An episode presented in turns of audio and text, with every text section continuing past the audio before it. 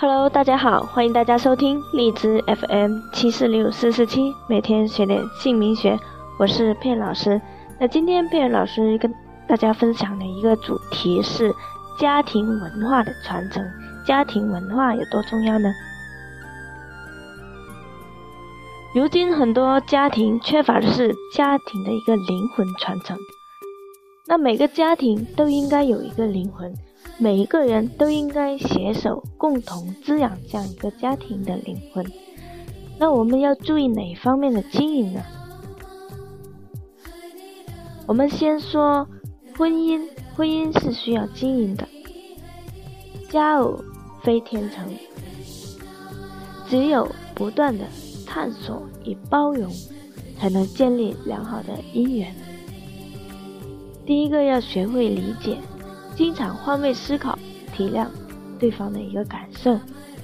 第二，学会关心，把对方当成自己的一部分，因为你们一辈子要生活在一起。第三，学会变化变通，那经常给婚姻添加新的色彩，多有一些活动。那结婚前。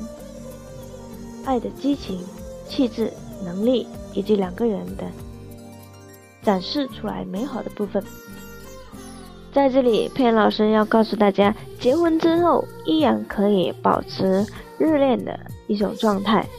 那怎么样能做到呢？来咨询佩恩老师吧，给你们指导。这个事情不难办。那接下来我们来讲一下大家庭的一个经营。那大的家庭成员比较多，比如在一个家庭里面，爷爷奶奶、爸爸妈妈、小夫妻、小孩子，那大家庭也是需要经营的。俗话说“家家有本难念的经”，那这个经要怎么念呢？为什么说难念呢？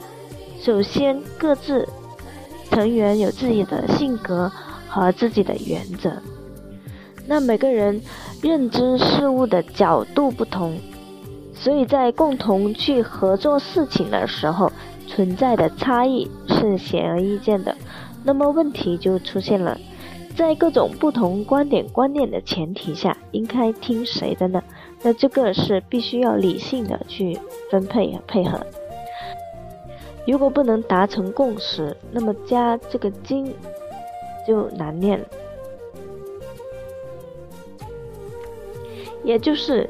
家族的灵魂文化传承没有做好，那这个涉及到很多的方面，比如第一个良好的沟通，有效沟通化解矛盾冲突，那其中沟通，那其中沟通又是最基本最重要的一项能力。第二个是良好的解决问题方法，这个方法没有标准，所以大家一定要灵活应变。提高自己的情商啊！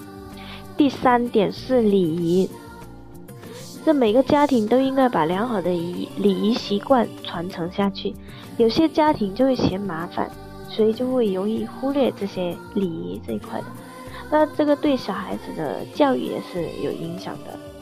举一个小例子，比如小孩子要给家长打饭，那这件事情有些家庭就会省略掉，家长会说。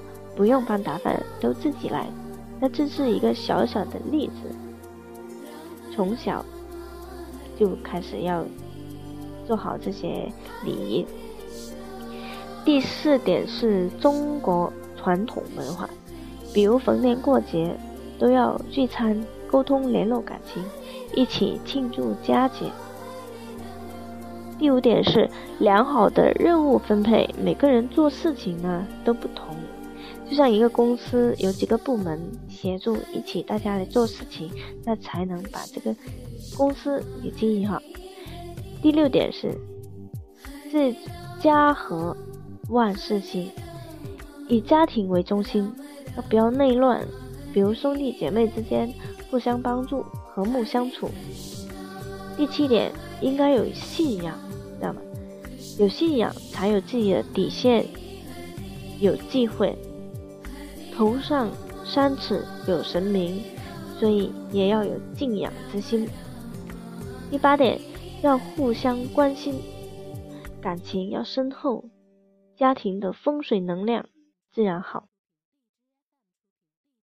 第九点，有共同的假期生活，外出活动要互相邀约，对不对？一起其乐融融的去度假。第十点，家族人员的健康为重点，那健康就是财富。这一句话放在一个家庭里面，就显得更为重要的。那我们就是要从大家庭到小家庭。那一个家庭女主人这个位置是特别的重要的，女主人是一个家兴旺的重要因素，所以女主人一定要德才兼备，特别是现代的社会，女人一定要有德才。那今天佩老师就大概的、纵观的一个概括给大家分享，非常感谢大家的收听和关注。我们下一章节会为大家分享更多精彩的内容，大家可以订阅、转发、分享，可以造福更多的朋友，让更多的家庭能够美满幸福。谢谢大家的收听和关注，谢谢大家，再见。